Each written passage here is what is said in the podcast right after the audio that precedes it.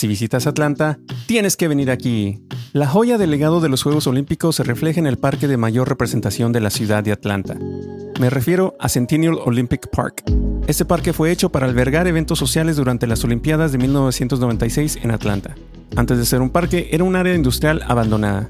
Ahora se celebran eventos comunitarios como la independencia de Estados Unidos el 4 de julio y en el invierno ponen la pista más grande de patinaje sobre hielo de la ciudad. Hoy vamos a darle la vuelta al parque y nos vamos a subir a la Rueda de la Fortuna.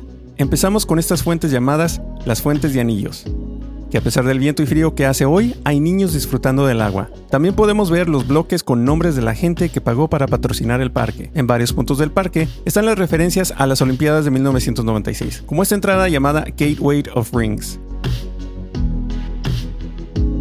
Y ahora llegamos a la sede de CNN, uno de los canales de noticias más importantes del mundo. Esta famosa cadena tiene un lobby inmenso, con una cafetería grandísima que tiene bastantes restaurantes. También puedes comprar boletos para entrar a ver las instalaciones y ver algunos canales, como uno de mis favoritos, Cartoon Network. Al lado de CNN está la arena de básquetbol State Farm Arena, donde juegan los halcones de Atlanta. Hoy no hay partido, pero sí un concierto de una banda legendaria de música country llamada Alabama. Esta banda existe desde 1969 y hoy llenaron la arena. Más adelantito llegamos a uno de mis lugares favoritos, el majestuoso estadio Mercedes-Benz.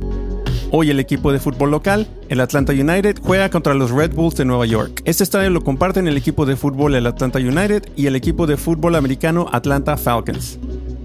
El pago para estacionarse en un día de eventos como hoy, con el concierto de Alabama y el partido de fútbol del Atlanta United, puede ser muy costoso y muy estresante. Nosotros decidimos caminar. Al otro lado del parque llegamos al Museo Internacional de la Coca-Cola. El museo es único en el mundo, así que no te lo puedes perder si estás de visita en Atlanta. Los boletos cuestan 19 dólares para los adultos, 15 dólares para los niños de 3 a 12 años y los bebés entran gratis.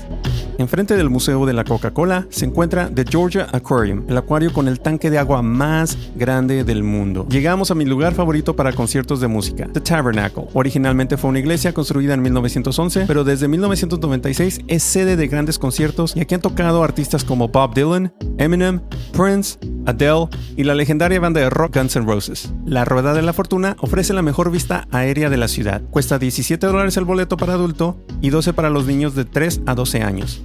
Y lo mejor de todo, que los bebés entran gratis.